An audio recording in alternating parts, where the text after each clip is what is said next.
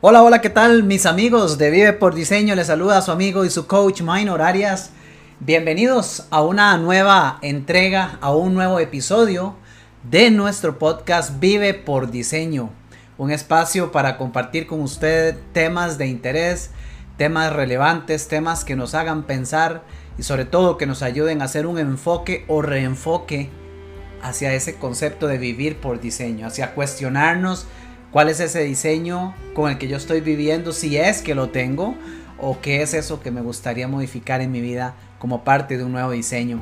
Es un gusto y un honor para mí estar acá, realmente disfruto y, eh, el compartir con ustedes, disfruto los comentarios que, recibo de una forma u otra eh, acerca de los contenidos que comparto por acá, por este espacio que fue creado para usted. Y bueno, hoy tengo un tema interesante, con, con un título que espero incluso pueda llamar la atención lo suficiente como para que, aunque sea por curiosidad, algunos se asomen a ver de qué se trata.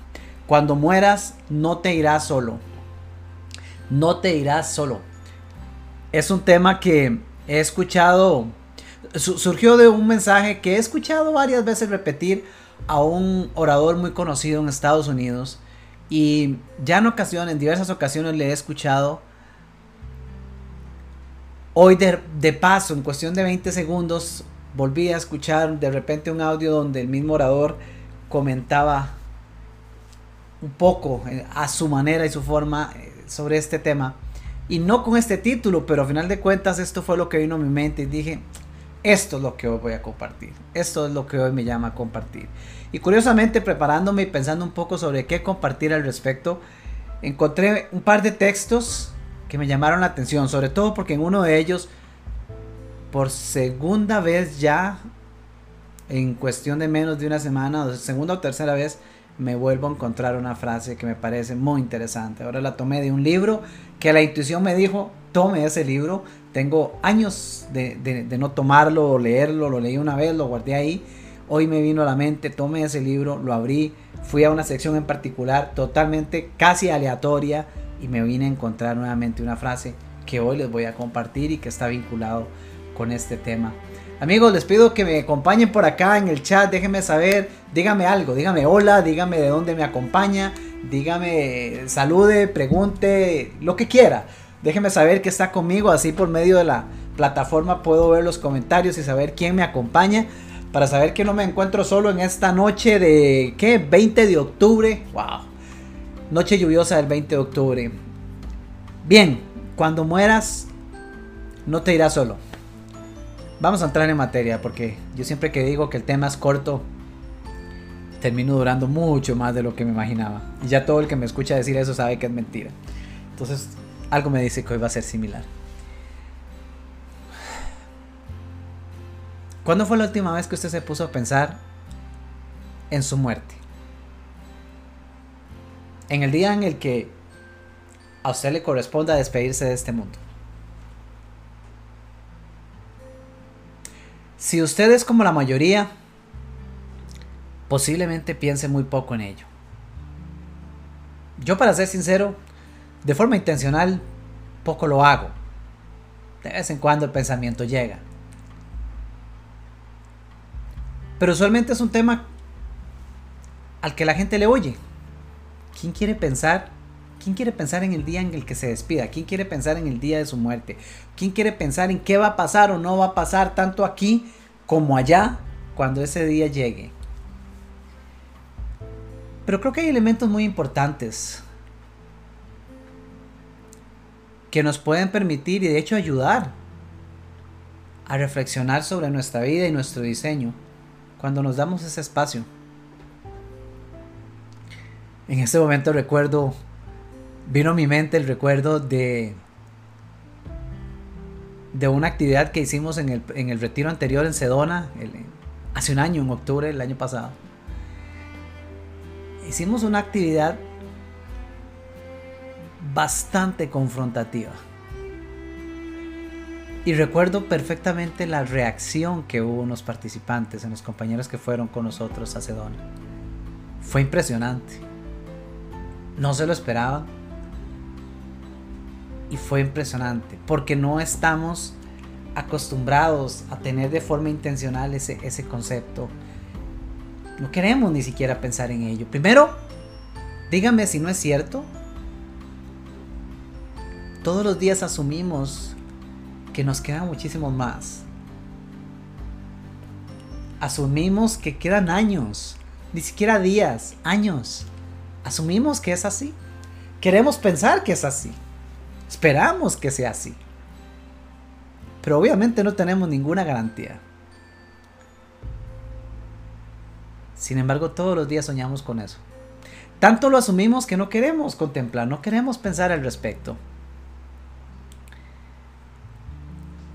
Pero es un tema interesante. Y no, no voy a hablar de la muerte. Voy a hablar de la vida. Pero para hablar de eso, voy a usar de contexto ese momento. Porque cuando, cuando nos toque despedirnos, amigos, no es cierto que nos vamos solos. Tal vez usted ha escuchado y ha dicho, y es ciertísimo que uno no se lleva nada de lo que hace en este mundo, o de lo que tiene. Ni el dinero, ni las casas, ni los carros, ni nada lo que tenemos en este mundo se va con nosotros. Estamos de acuerdo. Pero aún así no nos vamos solos. No nos vamos solos. Y esta reflexión es la que quiero utilizar para el mensaje de hoy. Antes, saludo a Vernon, Vernon Núñez dice, me encanta escuchar las perspectivas de quienes damos webinars, talleres, siempre es interesante escuchar su realidad, creencias, experiencias, siempre se aprende. Saludos, saludos Vernon, qué gusto que estás por acá. Gracias por tu mensaje. A ver, mucha gente pasa por la vida y de hecho mucha gente se, se estresa, se frustra, se preocupa muchas veces porque dicen minor, al menos muchos con los que me he encontrado, en el camino, me dicen, Minor, es que, este, yo no tengo idea cuál es mi propósito de vida. Ya no sé qué hacer, he hecho de todo, he leído de todo, pero yo no encuentro mi propósito de vida. Y hay mucha gente que se ofusca, realmente se estresa de no tener claridad de cuál es su propósito de vida. Clientes míos en, el, en coaching uno a uno, eh, ¿Cuántas veces me han dicho, es que yo no tengo idea cuál es mi propósito, qué hago, yo no sé cómo descifrarlo? Y parece que es una gran misión imposible tener que tener claridad de cuál es mi propósito de vida. Pero yo creo firmemente que el propósito lo vamos construyendo conforme caminamos. Y a veces las personas pierden demasiado tiempo de su vida tratando de descifrar su propósito sin darse la oportunidad de vivir mientras el propósito los encuentra. Cuando nosotros nacemos, no tenemos creencias, no tenemos juicios, no tenemos la más remota perspectiva de nada, nada. Es más, tan es así que cuando un niño nace, en su mente no existe el concepto del individualismo, y, no pasa por su mente que exista una distinción entre él, su madre y el resto del mundo, de ver todo como un todo, como un uno solo. Esa, esa separación de aquel, aquella, yo, los demás, el mundo, se comienza a dar en nosotros conforme crecemos, conforme nosotros empieza a permear mensajes, programaciones que nos hacen separarnos, crear nuestras propias perspectivas, creencias, nuestro propio ego incluso.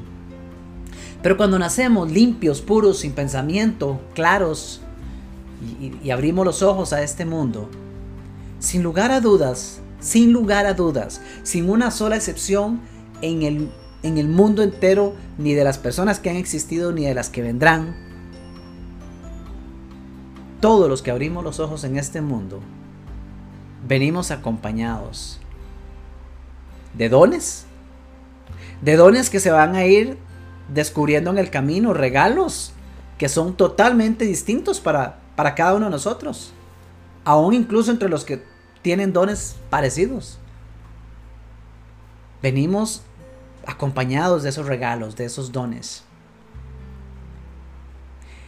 Venimos acompañados y cargados de un espíritu que nos guía, de una fuerza vital de vida, una fuerza vital universal que está en nosotros, es la que nos permite respirar, vivir, operar todos los órganos de nuestro cuerpo sin siquiera tener que pensar en ello. Venimos cargados con esa energía. Y conforme empezamos a crecer, comenzamos a tener perspectivas. Comenzamos a aprender lo que nos enseña nuestro círculo cercano. Aprendemos de un hermano mayor, aprendemos de nuestros padres y ya sabemos la historia. Seguimos aprendiendo y aprendiendo, copiando de hecho al principio, imitando al principio, comportamientos, explorando también. Pero conforme entra a nosotros la razón y se dice que anda ahí alrededor de los 6, 7 años de edad, cuando ya los estudios científicos muestran que la parte consciente del cerebro se activa y comienza a ver ondas cerebrales fluctuando ya, vibrando a una frecuencia distinta, indica que ya la persona está razonando, ya entra ese periodo en el que no es solamente recibir info que guardamos en el subconsciente, sino que ahora el consciente se activa y comenzamos a desarrollar criterio. Y conforme eso empieza a pasar, comenzamos a acompañarnos más. ¿De qué? De ideas, de sueños. El niño le dice a los padres, yo voy a ser piloto cuando sea grande piloto de autos, yo voy a ser piloto de avión, yo voy a ser bombero, yo voy a hacer lo que vea en la tele. Y empiezan a salir ideas y sueños. Y eso es normal en los niños. Pero comenzamos a tener problemas. Porque los adultos que viven la vida real, entre comillas, para aquel que me escucha en el podcast, hago grandes comillas, los adultos que viven esa, entre comillas, vida real, comienzan a apagar los sueños. Comienzan a pisotear las ideas. Ay, tan lindos, tan inocentes cuando son niños. Sí, sí, papito, pero deje de soñar tanto, que la vida es muy difícil. No, en la vida eso, es muy difícil. No, y, está un poco más grande y dice, no, pues vaya viendo a ver cómo hace plata, porque eso, pagar esa carrera es súper cara. Eso no, se puede. ¿Quién en la familia ha estudiado algo así? Y así empiezan a haber frases y frases y frases y frases que comienzan a minar, que comienzan a programarse por el efecto de la repetición en la mente de estos chicos. Y nosotros hemos pasado por ese proceso y se nos ha ido programando y programando todas esas negativas, todos esos no, todos esos aterrice, ponga los pies en la tierra, deje de soñar, deje de volar, regrese aquí al planeta Tierra. y los compañeros que comenzaron a crecer con nosotros comienzan a, a oprimirse y ocultarse. ¿Quiénes? Esos sueños, esas ideas.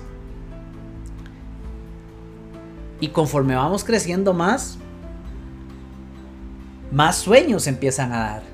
Pero las programaciones se encargan de salir más rápido. Y nos hacen recordar, uy no, yo no tengo derecho a soñar. No, no, no. Eso es malo. A mí me enseñaron que, tengo que estar aterrizado.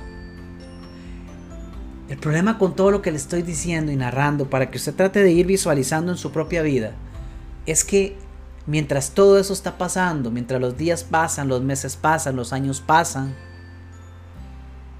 ahí adentro hay voces. Voces de esos sueños. Voces de esos talentos que de vez en cuando logran escabullirse en un pequeño espacio de esa mente ajetreada con la que usted está operando y ha venido operando y en un momento se escabulle, se escapa y le dice, ¿cuándo me vas a escuchar?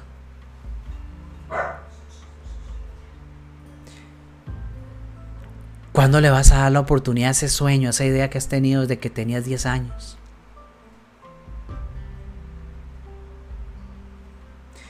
Minor, acuérdese. Usted tenía sueños. ¿Cuándo nos va a abrir la puerta? No, no se puede. Tengo demasiado trabajo. Trabajo 12, 15, 17 horas al día. No se puede. Hay que pagar las deudas. Ya sé por qué mis papás me decían que, que me aterrizara, que pusiera los pies en la tierra. La vida es dificilísima. Cállese. Guárdense, piérdanse otra vez sueños. Fueran solo los sueños. Pero ¿qué hay con los talentos? ¿Qué hay con los dones? ¿Qué hay con esas habilidades particulares con las que usted nació y que solo usted tiene? ¿Qué tal si esa historia sigue así? Ni usted ni yo sabemos cuánto tiempo nos queda antes de tener que partir de acá, antes de la transición. ¿Qué tal si esa historia sigue así? De vez en cuando se escabulle uno de esos sueños y grita, Minor, el viaje. Te grita, deja ese trabajo ya, aquel emprendimiento, aquel proyecto social, los hijos y la casa que siempre has soñado, las aventuras que ibas a vivir recorriendo el mundo. Déjanos salir. ¿Qué tal si otra vez se calla esa voz? Se esconde, porque esa voz no se logra callar siempre, pero se esconde.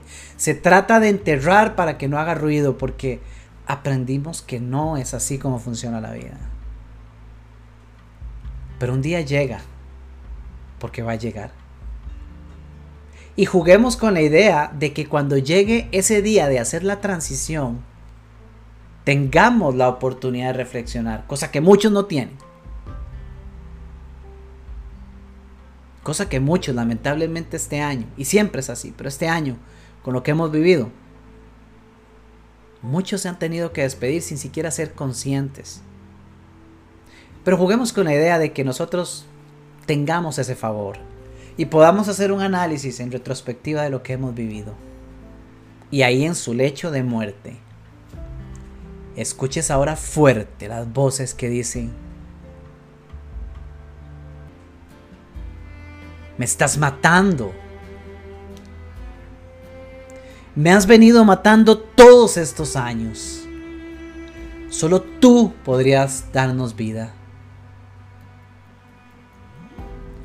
Solo tú podías darnos ese aliento para crear. Los talentos que tenías aquí guardados, solo tú los podías usar, nadie más. Estos se te dieron a ti y los has enterrado. Y ahora aquí estamos partiendo contigo. Ni siquiera conocimos el mundo. ¿A cuántas personas pudimos haber llegado con esos talentos? Talentos de cocina, de música, de arte, de oratoria.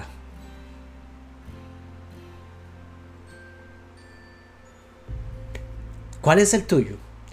Porque yo sé que lo conoces.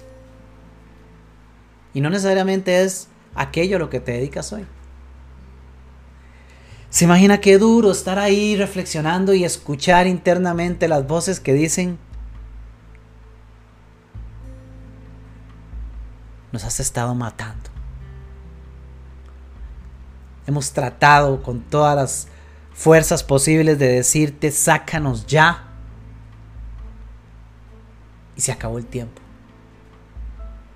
Solo tú podías sacarnos. Por eso no te irás solo, por eso no me iré solo, por eso no nos iremos solos. Porque se irá con nosotros esos sueños frustrados y esos talentos no utilizados? ¿O será con nosotros la satisfacción de haberlo dado todo y haber puesto todo, de haber arriesgado, de haber vivido?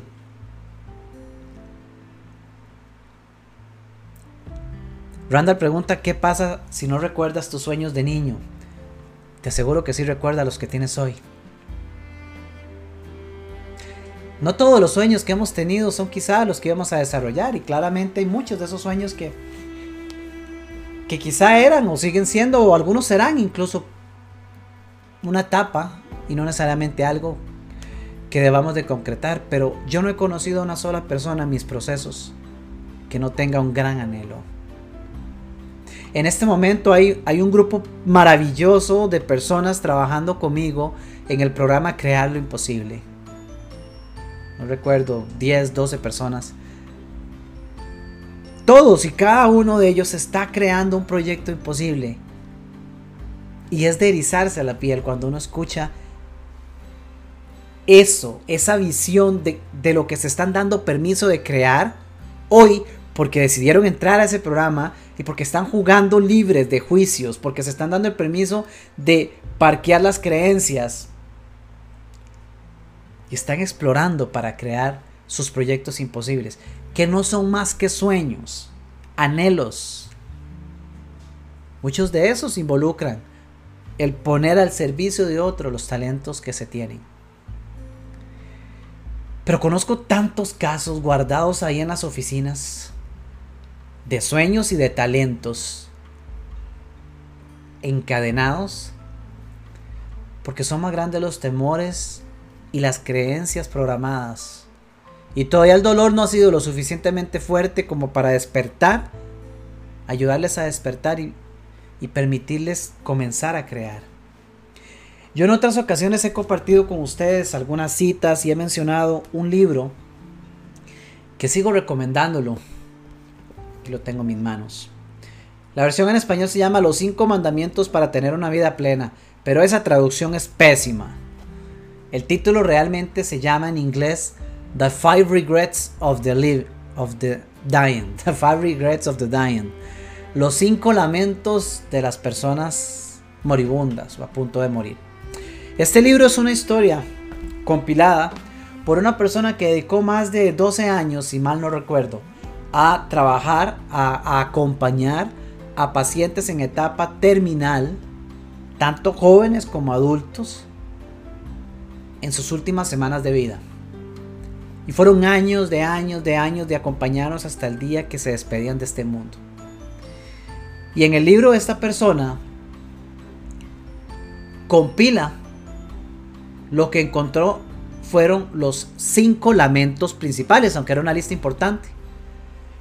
Pero tomó los cinco principales. Eso nació como un post, una publicación de un blog hace muchos años. Pero este blog fue tan famoso, conectó tanto con la gente, que dio, dio cabida para convertirse en un libro.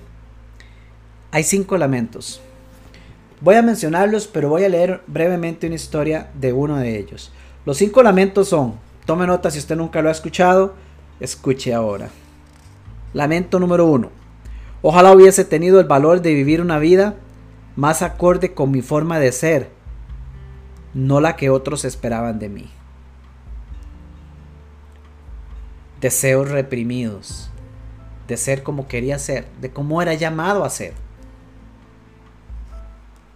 de que se mostrara la verdadera expresión de sí mismo, pero que se reprimió por años por el que dirán, por cómo me enseñaron, por mis padres, por la sociedad.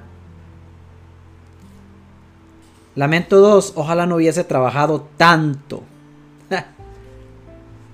Si hubiera un censo para esas, no hay ni que morirse para encontrarse ese lamento. Ojalá no hubiese trabajado tanto. Lamento número 3, ojalá hubiese tenido el valor de expresar mis sentimientos.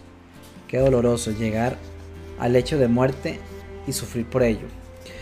Lamento número 4, ojalá Ojalá no hubiese perdido el contacto con mis amigos. Y el número 5, de donde voy a leer un breve extracto, se llama Ojalá me hubiese permitido ser feliz. El tema de la felicidad hoy día lo vemos mucho. Hay ya certificaciones para el manejo del concepto de la felicidad en las organizaciones. Eh, hay hasta puestos que se han venido nombrando en ciertas organizaciones.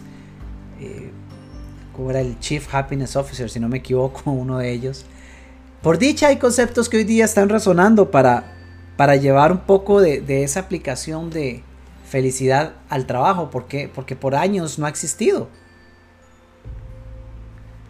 Bueno, hay un texto acá, se los comparto. es parte de la, de la narración de, una historia, de, la conversación entre esta, entre, entre, entre esta persona, eh, ¿cómo se llama? Bronnie Ware. Bronnie es la enfermera, después terminó siendo enfermera, que, cuidaba a estas personas, pacientes terminales. ella con, con otra persona en una breve conversación. Dice así. Una vez que estuvo acostada me dijo, no me arrepiento de cómo he vivido, porque casi todo me ha servido para aprender. Pero, si pudiese hacer algo de otra manera, si tuviese la posibilidad de volver a empezar, habría dejado entrar más felicidad en mi vida. Me quedé algo desconcertada, dijo Bronnie al escuchar estas palabras. Yo se las había oído pronunciar a otros enfermos, por supuesto, pero Kat me parecía una persona feliz, al menos tanto como puede serlo alguien que se está muriendo y cuyo cuerpo le está haciendo sufrir en el proceso. Así que le pregunté a qué se refería. Me explicó que su trabajo le encantaba y que le había dado demasiada importancia al hecho de obtener resultados.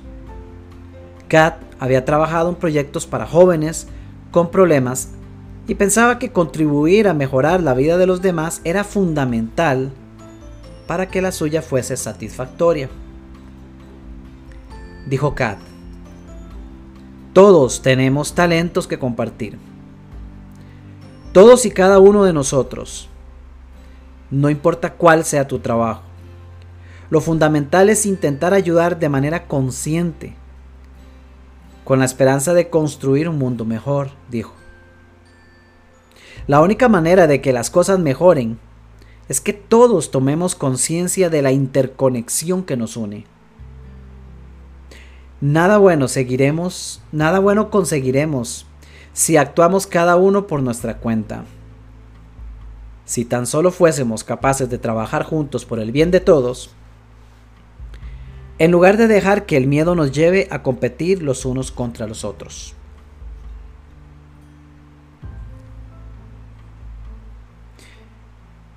Más adelante dice, todos tenemos que aportar algo positivo. Yo lo he hecho, dijo Kat. Pero mientras buscaba el sentido de la vida, me olvidé de disfrutar por el camino.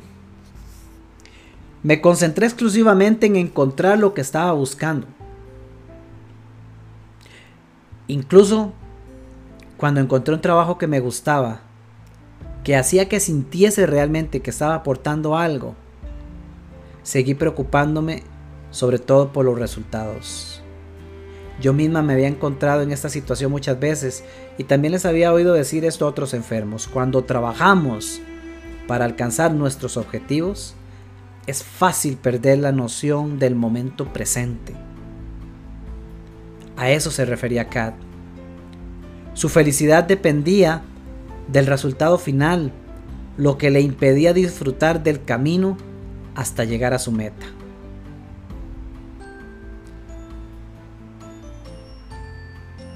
Es importante, qué duda cabe, esforzarse por encontrar un propósito en la vida y contribuir a que el mundo sea mejor de la manera que sea. Pero que tu felicidad dependa del resultado final no es la mejor manera de conseguirlo. Sentirse afortunada cada día es la clave para tomar conciencia de que uno es feliz ahora y disfrutar de ello y no cuando los resultados llegan o una se jubila o cuando sucede tal o cual cosa. Disfrutar el hoy, disfrutar el ahora, no cuando llegue el resultado que se espera. Y esto lo menciono y lo leo porque es una de las grandes, de las grandes, grandes causas de sueños reprimidos y de talentos escondidos que un día más adelante van a hablar y van a decir por qué me enterraste.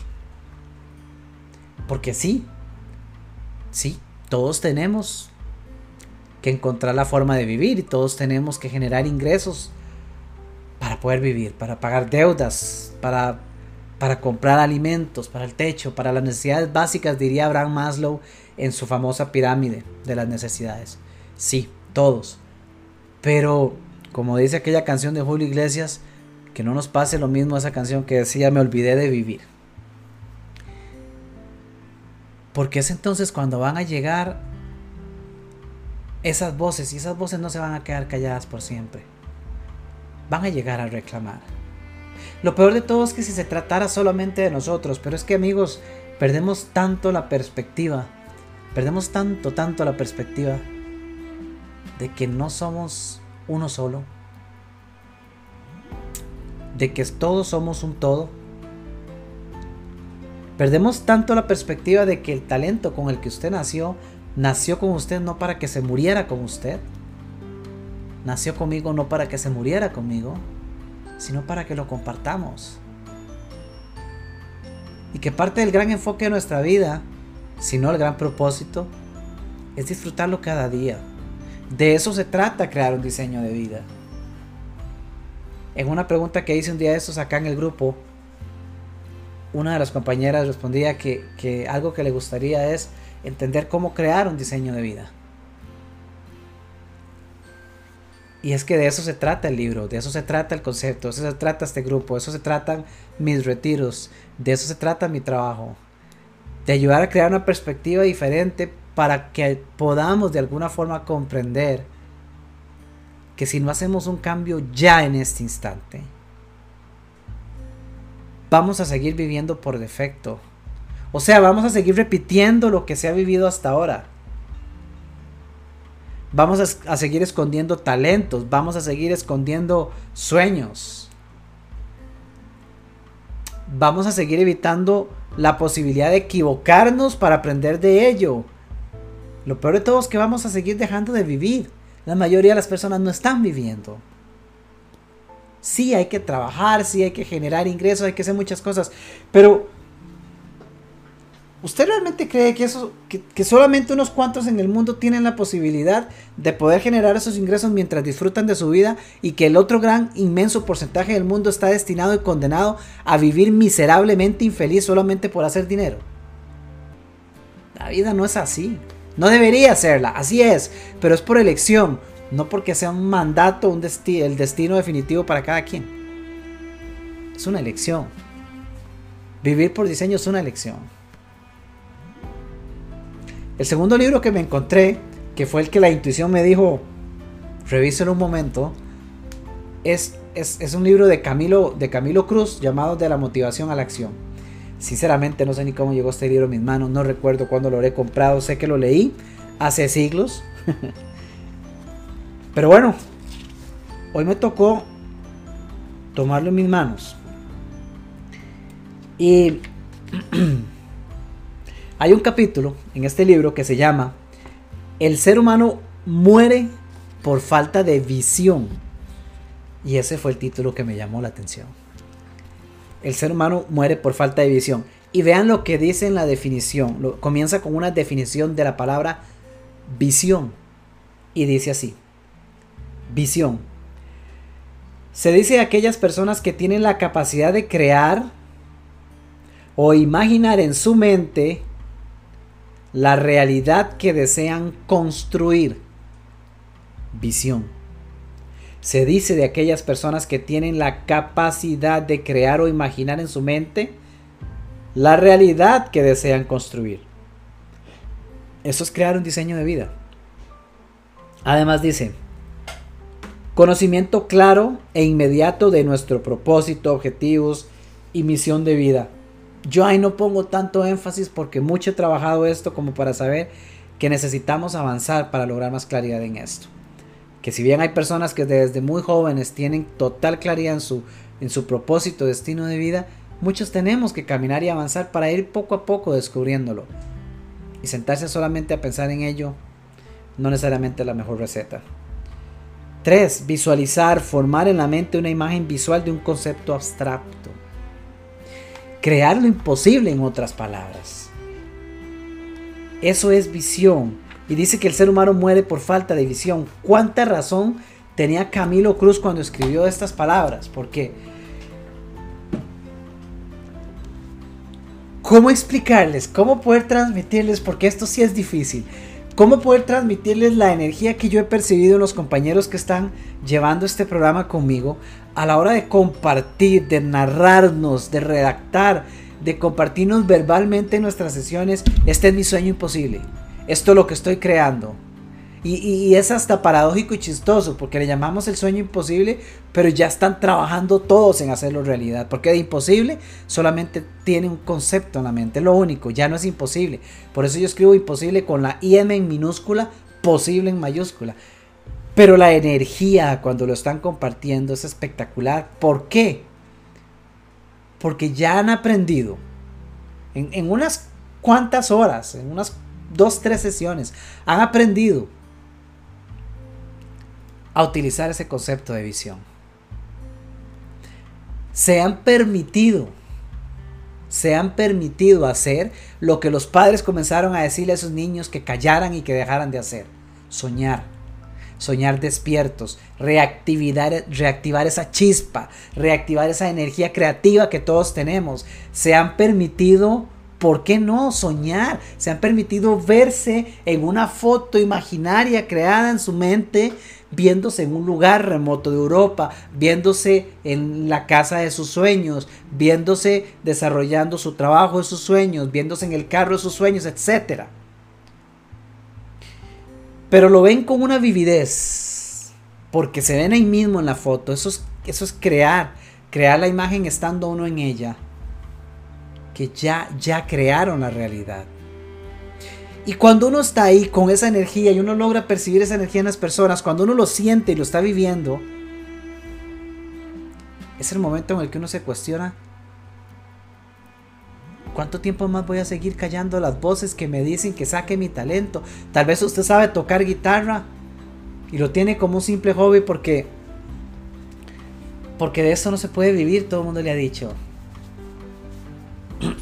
Tal vez no necesite vivir de eso, pero sí puede desarrollarlo como un proyecto, sí puede eh, desarrollarlo a tal grado que le enseñe a otros a aprender a tocar guitarra y sienta la satisfacción y la realización de compartir ese talento con otros. Aquel viaje que toda su vida ha tenido en su mente, pero que se ve como el imposible más grande de la vida.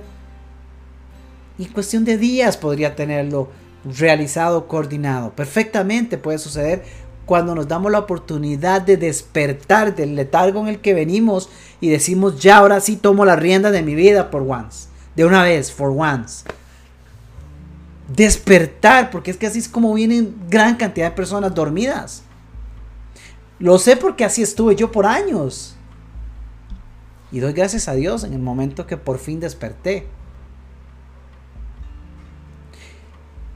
¿Cuántas cosas probé? Probé varias cosas de emprendimientos, por ejemplo, antes de decidir renunciar a mi trabajo y dedicarme 100% a este. Y aun cuando salía de este, tuve que salir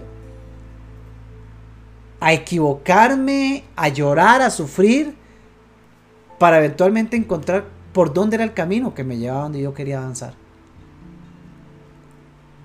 Pero es que hay que despertar para poder hacerlo. Y es lo que trato de hacer con estos espacios compartiendo. Porque ya por dicha la vida me ha enseñado que lo único que se necesita es una pequeña, pequeña, pequeña grieta para que entre un mensaje. Y después es impresionante lo que pueden hacer y salir de ahí. dice, dice más adelante Camilo en su libro para ir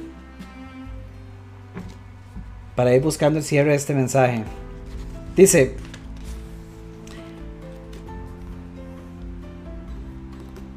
Robert Kennedy, esta fue la frase que ya me he encontrado como tres veces en los últimos días.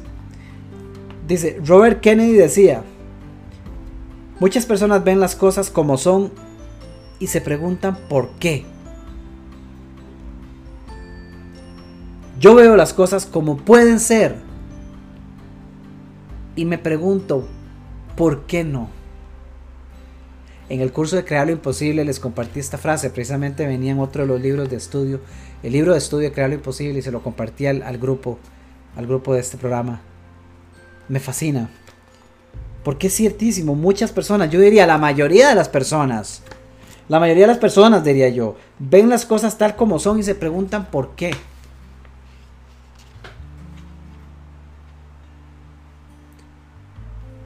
Sí, todavía tenía un sueño de, de hacer tal viaje, pero mi cuenta de banco está vacía. ¿Por qué siempre está así? ¿Por qué siempre estoy cargado en deudas? ¿Por qué no logro salir de mi tarjeta de crédito? ¿Por qué estoy amarrado a este horario?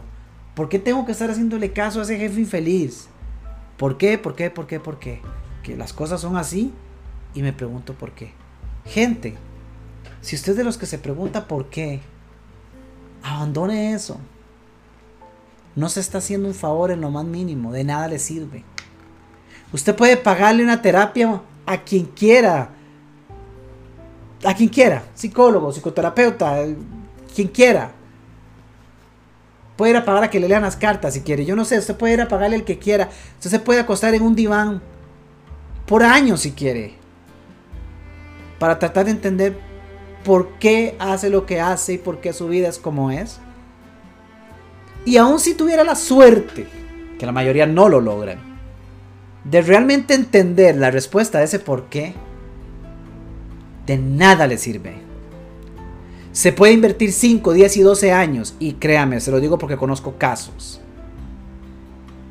que aún entendiendo o teniendo bastante cercanía a comprender el por qué me he comportado así y por qué mi vida siempre es de esta manera, en esa mentalidad de víctima, aún si lo logra resolver, ¿usted cree que una vez que lo resuelve esas personas inmediatamente comienzan a vivir la vida de sus sueños? No, señor. No. Comprender por qué nunca le va a dar a usted el estilo de vida que usted quiere. Nunca. Comprender por qué no le va a permitir vivir el diseño de vida que usted quiere. Nunca. No, no se lo va a dar. No se lo va a dar. Y yo estoy dispuesto a discutir esto y, conversarlo y verlo con, con, el mundo entero si quieren. Porque estoy convencido de lo que les estoy diciendo. Entender un por qué no se los va a dar. Pero si usted empieza a operar con el por qué no, trabajo tantas horas a la semana, pero tengo este talento. Yo, yo, sé, yo, sé, yo sé crear cosas con la madera. Yo sé crear adornos, vineras. Eh, yo hago cosas con la madera en casa. Me fascina, es un hobby. Yo tengo la habilidad. Y aunque trabajo tantas horas a la semana, yo podría ponerme un emprendimiento de esto. ¿Por qué no? ¿Por qué no?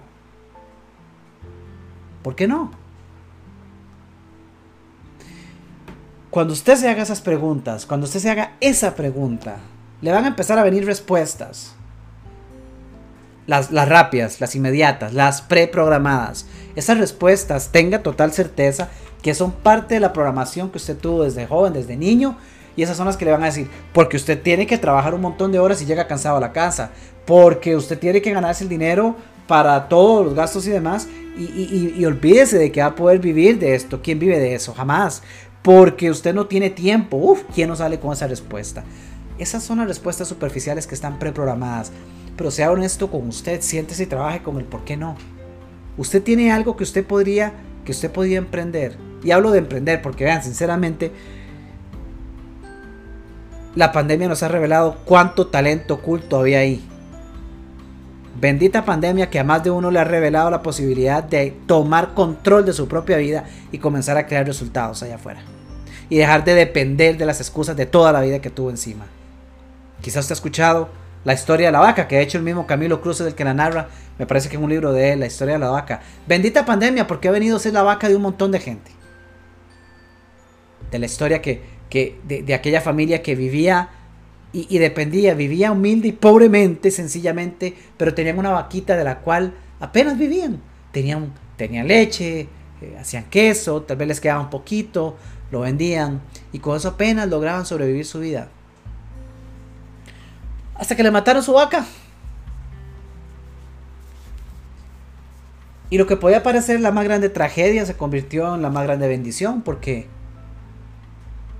cuando la necesidad realmente tocó la puerta y no había vaca que ordeñar, contra la pared tocó permitirle a esa creatividad que está en todos nosotros salir a flote. Y aquella familia que vivía en la pobreza, tiempo más adelante, cuando se le llegó a visitar, no se le podía encontrar porque vivía en una gran casa. Estaba en el mismo lugar, pero el lugar ya era otro habían prosperado, habían crecido, llevaban, porque habían hecho una huerta y empezaron a sembrar productos y los llevaban a la feria y prosperaron. Bendita la hora en que mataron a esa vaca. Y así está más de uno amarrado en este instante a su propia vaca. Pero esa visión de la que hablaba Camilo Cruz, esa posibilidad de soñar despiertos y vernos en la foto, eso lo puede hacer usted tanto como lo hago yo cada día. Pero muchos dirán, eso no sirve de nada. Claro, esa es una mentalidad que está programada y hay que conquistarla. Pero ese es el camino para evitar que cuando usted se muera, si no se va a ir solo, al menos no sea con aquellas voces que le digan, me mataste en todos estos años. Me tuviste encerrada en un calabozo oscuro, nunca me dejaste salir, talentos gritando, sueños gritando, me mataste. Ahora te vas vos y me toca a mí irme contigo porque eras el único que me podía poner ahí afuera. Eras el único que podía coger ese talento y desarrollarlo en el mundo. Eras el único que podía instruir gente en eso. Eras el único que podía hablar como hablas vos. Eras el único que podía cocinar como cocinás vos. Eras el único que podía dar un abrazo como solo vos lo sabés dar para calmar a una persona, para consolar a una persona. Eres el único que podías darle una palabra de aliento a alguien que estaba sufriendo. Solo vos lo podías hacer con tu voz, con tu estilo y me estás matando. Si usted no quiere irse con esas voces, es hoy en este instante que tiene que hacer un compromiso con usted. Porque nadie va a venir a agarrarlo y sacarlo de donde usted está, aun si usted cree que está muy bien. Porque yo he hablado con millonarios, yo he hablado con empresarios, yo he hablado con emprendedores, con gerentes, altas gerencias, ejecutivos, coaches, póngale nombre, con amas, amas de casa, con quién no he hablado. Y entre todos ellos no he encontrado uno solo que no tenga o un sueño o un lamento como los cinco de este libro que lo haga pensar cada día o por lo menos de forma frecuente. No he encontrado uno solo. Ni el que gana muchísimo, ni el que sufre porque no tiene dinero.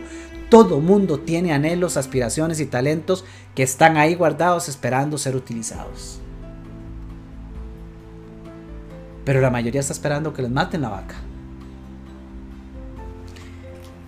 Dice acá mismo en el texto de Camilo, una frase de, usted posiblemente sabrá quién era Helen Keller.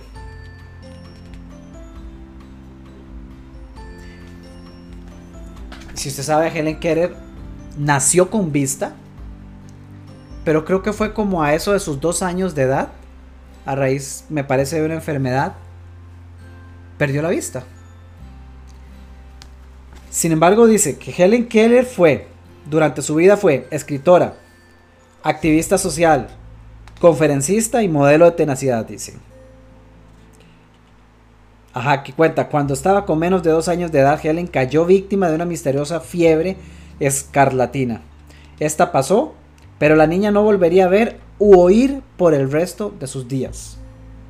Por supuesto, su sordera impidió que desarrollara el habla. Debido a que aparentemente nadie, nada podía hacerse por la pequeña, ella vivió casi totalmente incomunicada con el mundo exterior en su mundo de eterna oscuridad. Sin embargo, Helen decidió ir más allá de sus aparentes limitaciones físicas y supo hacer de lo que parecían las ruinas de una vida algo tan hermoso que el mundo no puede sino maravillarse ante esta historia de autosuperación y éxito. Escúchelo lo que le voy a leer a continuación. Escúchelo con atención. Dice, en cierta ocasión, un periodista le preguntó, Helen, ¿hay algo más difícil y penoso para un ser humano que no poder ver? A lo que Helen respondió, claro que sí. Es mucho peor ver y no tener visión. Uf hasta que me eriza la piel. Nosotros caemos tan fácil en los cuentos que nos contamos. Y es tan cómodo y es tan sencillo justificar las, entre comillas, razones por las que no hacemos todo lo que soñamos que no son más que excusas ocultas. Cuando en la vida hay infinidad de personas que han creado lo que de verdad cualquiera de nosotros consideraría imposible, con todas las limitaciones habidas y por haber. Pero que no se compraron sus cuentos, sus historias, no las conocieron sencillamente y no se permitieron que excusas disfrazadas de razones les inhibieran de actuar. Qué duro, qué triste. Claro que sí, es mucho peor poder ver y no tener visión. Vean, mi amigo, mi amiga. La capacidad de ser visionarios la tenemos todos. Porque desde aquel día en el que usted nació, con ese aliento de vida, con esa energía que le da vida al universo entero, esa chispa de energía de Dios puesta en usted y ese espíritu que ha estado con usted desde el día en que usted abrió sus ojos y desde antes, esa energía creativa nunca se ha separado de usted. Nunca. Y nunca lo hará. Pero si está oculta en las sombras, si está encerrada en un calabozo, e, es sencillamente porque no le has abierto la puerta. Esa capacidad creativa la tenemos todos. Todos, todos, todos. Y si aprendemos a ser conscientes, si logramos conciencia en nuestro día, para reconocer que lo que Minor está diciendo, reconocer en usted, en sí mismo, en su ser, que lo que yo estoy diciendo es verdad. Yo no le estoy hablando de un texto, yo no le estoy hablando, yo estoy, yo estoy hablando una verdad, una verdad absoluta. La, la energía creadora y creativa está en usted. La capacidad de visión está en usted. Y a mí no me da temor decir que esto es una verdad absoluta, porque lo es. Tan verdad absoluta es como cualquiera, cualquiera de las leyes universales que rigen nuestra vida, aun aquellas de las que ni siquiera somos conscientes. Esa energía está presente en usted. Usted tiene toda la capacidad de cambiar hoy cualquiera que sea la realidad que usted hoy está viviendo.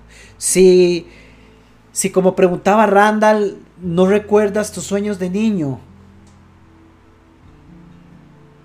haz el análisis para ver cuáles son los sueños que hoy tienes, que sabes que no has realizado y que tienes rato recurrente de que pasan por tu mente, pero que no se han ejecutado por cualquiera de las razones excusas que hemos creado en nuestra mente. Gente, y es que yo soy parte de eso. Porque yo mismo mientras les hablo a ustedes y mientras estoy escribiendo mi segundo libro y estoy a días de publicar ya el primero, eh, gracias a Dios después de un largo proceso y a pesar de que eh, hago los retiros y trabajo con las personas ayudando a desarrollar esa capacidad creativa que todos tenemos y a crear y hacer posibles los proyectos imposibles y demás. Yo mismo sigo teniendo un montón de cuentos que me cuento. Yo mismo tengo las conversaciones con mis coaches y en mi mastermind porque sé que hay mucho más que puedo hacer y que hay muchas cosas que me, han detenido de hacerlo sencillamente porque están en mi mente. Pero la gran diferencia es que yo soy consciente de eso ahora. Eso no quiere decir que no me frenen, claro, hay muchas cosas que hoy podrían estar hechas que no he hecho. Y que no quiero que sean una de esas voces cuando me toque a mí despedirme. Y por eso trabajo cada día. En tomar una idea y decir, ¿por qué no? Y así nacen mis proyectos. Ahorita, dentro de muy poco, van a ver en el grupo de Vive por Diseño el anuncio del próximo retiro Vive por Diseño. El próximo, exactamente de hoy en un mes, 20 de noviembre, con el favor de Dios vamos a estar reunidos en Monteverde, acá en Costa Rica. Pero ese proyecto volvió a renacer hace unos días. y yo no lo pienso mucho. Ya he aprendido a que sentarse a pensar para tener todo descifrado y organizado es, es, es uno de los procesos que mata los sueños, que alimenta el ego y el raciocinio, pero mata los sueños. Los sueños no funcionan así. Y si usted tiene sueños, tiene que aprender a involucrar esa parte espiritual que está ahí presente, que está tocando la puerta y que le dice, déjeme entrar, ábrame una grieta, porque aquí está toda la energía creativa para hacer realidad eso que usted sueña. Créame. No, no, no, no, ¿sabe qué es mejor? No me crea. No me crea, no me crea. Póngame a prueba. No me crea. Ponga a prueba lo que estoy compartiendo. Dese la oportunidad de tomar como esa frase y decir, yo ya no veo las cosas y pregunto por qué. Ahora me imagino las que no existen y me pregunto por qué no. Viera qué emocionante es agarrar una idea, ver que no existe y preguntarse, ¿por qué no? Y comenzar a alimentar y procesar, salir, darse una cita, coquetear con esa idea, salir, como le estaba enseñando a, todos los compañeros que están en el curso de Crear lo Imposible, coquetear con esa idea. Tener una cita con esa idea y regalarle una, dos horas para ir a compartir.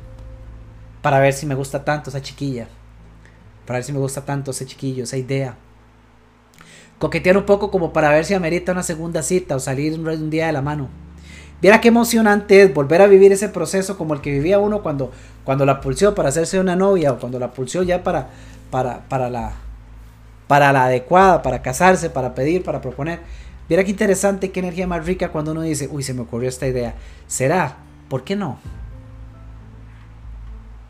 Es riquísimo. Muchos proyectos de esos pueden quedarse en el camino y no funcionar. Pero le aseguro que su vida seis meses después no la misma, nunca será la misma. Será mucho mejor, será mucho más positiva, porque usted va a encontrar esa capacidad que tiene y cada vez se va a enamorar más de querer crear más. Cada vez va a confrontar más sus creencias. Cada vez va a apostar más por usted. Apueste por usted. Deje de esperar que otros le aprueben su idea. No espere a eso. Apueste por usted. Deje de esperar que otros comprendan su sueño. Olvídese de eso. Apueste por usted. Deje de esperar sentir más confianza para hacerlo. Olvídese de eso. Apueste por usted. Actúe ya. Es que necesito tener más confianza en mí mismo para, para entonces poder salir. Yo sé que cuando lo tenga voy a... Eso es un cuentazo. Láncese. Pruebe, equivóquese. Pregunte, pida ayuda. Ve, hay más gente. Uno se, usted uno se sorprende. Yo, yo no dejo de sorprenderme de ver cuánta gente hay realmente interesada en ayudarle a uno si tan solo uno da el paso para pedir ayuda. Es impresionante. Y es maravilloso lo que uno empieza a encontrar en el camino cuando toma la decisión de dar el paso. José Ávila, saludos José, qué bueno verte por acá. José dice, el, miedo a la incertidumbre nos limita a ese despertar. Sí, José, totalmente de acuerdo. Estoy de acuerdo. Tienes toda la razón. Ese temor a la incertidumbre. Yo se lo ilustro a algunos clientes a veces imaginando lo siguiente. Imagínense que usted, que yo lo estoy guiando y, usted ve el camino, primero lo ve, yo voy con usted, pero ahora le vendo los ojos. Aún así usted vio el camino y sabe que no hay nada peligroso, se apoya un poco, se, se agarra de mi hombro, como sea, pero vamos caminando juntos. Todavía ahí se anima a dar unos pasos. Pero llegamos a un punto en el que yo le digo, ok, aquí Aquí no se puede agarrar de mi hombro, solo puede pasar uno a la vez. No le puedo decir que hay hacia adelante. Ahora está en usted que usted dé el paso, con los ojos vendados. Y usted está parado en ese borde. Yo sé que es un borde. A usted su mente inmediatamente lo va a congelar. Porque usted no sabe si continúa el terreno plano, tal vez usted trata de tantear estirando un poco el pie inocente. Usted no sabe si sigue un abismo o si lo que sigue es una grada, una escalera. Y ese es el gran dilema. Ese nivel de incertidumbre nos congela. Pero ahí es donde hay que abogar para empezar a crear esa visión del diseño de vida del cual yo me enamore tanto que esté dispuesto a dar el paso con los ojos vendados a riesgo de que sea una grada o a riesgo de que sea un abismo. Sabiendo que, que aún si voy cayendo voy a poder construir algo así sea un, un, ¿cómo se llama? Un paracaídas con la venda que tenía en los ojos. Decía un mentor, uno de mis mentores, eh, salte y abra sus alas mientras va cayendo. Salte y abra sus alas. Claro, eso va a dar temor. Pero antes de llegar ahí, comencemos por enamorarnos fielmente de ese diseño. Trabajemos en hacer ese diseño. Coja, es más, vamos todavía más pequeño que un diseño. Coja uno de esos sueños y comience a probarlo. Vea, yo no le pido que usted piense, tal vez usted tiene la idea de un emprendimiento. Yo no, yo, soy el primero en decirle a mis clientes, no se lance al estilo Jerónimo. Algunos los hace, yo los acompaño y salimos adelante. Pero si es posible, no se lance al estilo Jerónimo. Pero no permita que pasen los días sin hacer algo por ese proyecto. Coja su talento, póngalo a prueba. Tal vez usted sabe hacer sushi. Entonces, haga sushi. Pero ahora no solo para su familia. Haga uno. Separe porcioncitas y obsequiele a algunos conocidos o algunos vecinos. Déselos a probar. Pídales feedback, dígale qué les parece. Pruebe un poco más allá. Así de repente se da cuenta que tanto le gusta estar preparando en mayores cantidades ese sushi y después también se da cuenta que hay un buen feedback y poco a poco va a dar un paso hasta que usted se va a dar cuenta que como le pasaba a uno cuando comenzaba a tener esas citas con la chiquilla que le gustaba le gustaba la chiquilla, pero conforme empezaba a tener más, más de esas citas, empezaba o a confirmar o a descartar si quería continuar en esas. la chiquilla está bonita, sí, pero ya ahí usted ve así. Sí, sí está bonito, sí, sí está bien, sí, sí se pasa bien, sí me gusta, sí vamos por una segunda. O no, no, no, eso fue una embarcada, yo aquí mejor rapidito vamos buscando para otro lado. Ok, hay que tener una cita con esos sueños. Pero tiene que ser hoy. O sea, tiene que ser ya, tiene que ser... ¿Por qué no puede ser mañana? Recuerde la pregunta, ¿por qué no? ¿Por qué no? ¿Por qué no? Tiene la habilidad con madera. Hágase un proyecto pequeño, póngalo ahí en el marketplace de Facebook y vea a ver si alguien responde. ¿Por qué no? Usted hace eh, webinars, enseña, tiene sus propios temas de, formación y ha soñado con hacer un retiro, reserve el lugar y haga el retiro, ¿por qué no? Así hice yo mi primer retiro y fue una fue súper riesgoso, súper riesgoso. No, no, no fueron no fueron cuatro dólares puestos ahí para ver si estaba jugando y funcionaba o no. No, no, no, no, no. Fueron miles de dólares puestos pero yo ya estaba en una posición donde ya tenía que, tenía que arriesgar. Lo que pasa es que ese arriesgar es un arriesgar con seguridad, porque ahora depende de mí. Cuando yo tomé ese paso, y ya no habían cuentos ni excusas. Cuando yo dije voy a hacer el retiro, lo mismo con este para, para ahora el, el 20 de noviembre. Ayer reservamos el hotel. Ya están reservadas las habitaciones, ya está reservada la alimentación, ya está reservado todo para las personas que, pretendemos tener ahí, sin tener un solo campo vendido. Pero ¿sabe qué hace eso? Eso pone todo el compromiso en mí. Pero yo empecé también con pasos pequeños. Pero hágalo. No importa si, si es una pequeña muestra sushi, no importa si usted lo que quiere es hacer un retiro y se quiere ir a lo grande.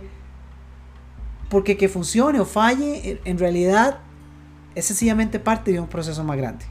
Pero hágalo hoy. No se espere más. ¿Sabe por qué? Porque ni usted ni yo sabemos cuántos días nos quedan. Y porque usted sabe perfectamente, usted sabe perfectamente, ya quisiera yo tenerlo frente a frente, a ver si me lo niega en la cara. Usted sabe perfectamente que ahí adentro tiene voces diciéndole, ¿cuándo me abrí la puerta? ¿Cuándo me va a sacar este calabozo? ¿Cuándo me va a exponer a más gente?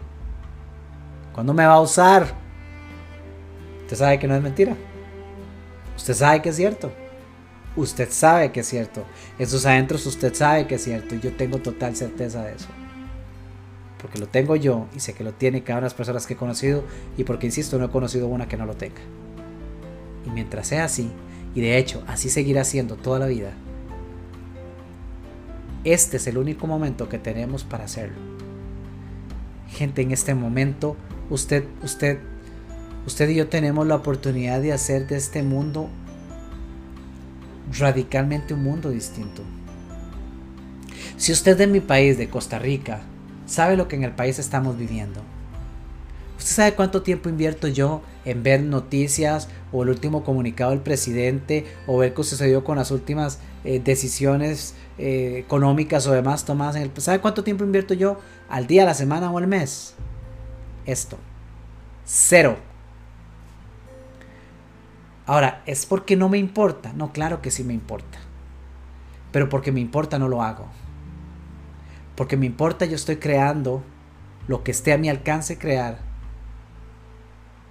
para generar resultados diferentes en otros lugares. Cuando yo estoy haciendo un proyecto busco de qué manera ese proyecto genere impacto no solo en mí sino en otros. Yo he ayudado a hacer empresa con lo que hago. Yo he ayudado a personas a crear, crear negocios que terminan contratando y hay empleo gracias a eso. El retiro que voy a hacer dentro de un mes va a ser en Monteverde. ¿Y por qué? Porque tenemos ya, ya tenemos identificados, ya fui, fui con mi esposa, fuimos a turistear, pero fuimos a poner nuestro dinero ahí en Monteverde fuimos a conocer lugares y ya tenemos lugares identificados a donde vamos a llevar el grupo de personas que nos van a acompañar y mientras van a estar viviendo una experiencia única en ese retiro, vamos a estar dejando dinero en locales que han estado sufriendo durante estos meses. Estamos apoyando locales con este evento, vamos a apoyar locales. Y, estoy creando otros proyectos que son de apoyo y siempre estoy buscando formas. Si usted tiene algo que puede hacer, puede darle un giro radical a la situación actual del país. Y si usted no es de Costa Rica, lo mismo sucede en cualquier país donde usted esté. Todos tenemos la posibilidad de ayudar a que otros estén mejor. No hay nada más grato en nosotros. Por eso hay una frase que dice, hay más, hay más en dar que en recibir. Pero yo le pregunto, sinceramente, cuánto está dando usted. Y no me refiero a si usted dona dinero a una buena causa. Si es así, qué bueno. Y eso es fantástico. Pero eso es dinero. ¿Cuánto está dándose usted? ¿Cuánto está dándose usted? Con sus talentos, con sus dones, con sus sueños, con sus palabras, con sus acciones. Todos podemos crear y todos podemos ayudar al colectivo. Y este es un llamado para eso. Cuando mueras no te irás solo. Yo sé que usted, tanto como yo, quiere que el día que nos toque despedirnos de acá y hagamos esa transición maravillosa, nos vayamos no con los 5 regrets, sino con el top 20 de realizaciones, de cosas hechas en esta vida que impactaron a otros. Ahí es donde está el valor. Y todos nacemos con un propósito. Ahí es donde lo vamos encontrando. Ese es el mensaje. Ven, duré más de una hora. Yo sabía que me iba a extender. Ese es el mensaje y con ese mensaje los dejo amigos. Y los dejo con la invitación de que, de que comiencen a explorar Y también con la invitación de que no lo posterguen más, de que se den la oportunidad de soñar despiertos, la oportunidad de sentarse a redactar un primer boceto de su diseño de vida. Es más, haga, lo invito, haga un diseño, haga un boceto de su diseño de vida. Cuando lo tenga listo, escríbame en privado y yo lo invitaré a una conversación y lo revisamos juntos. Pero hágalo.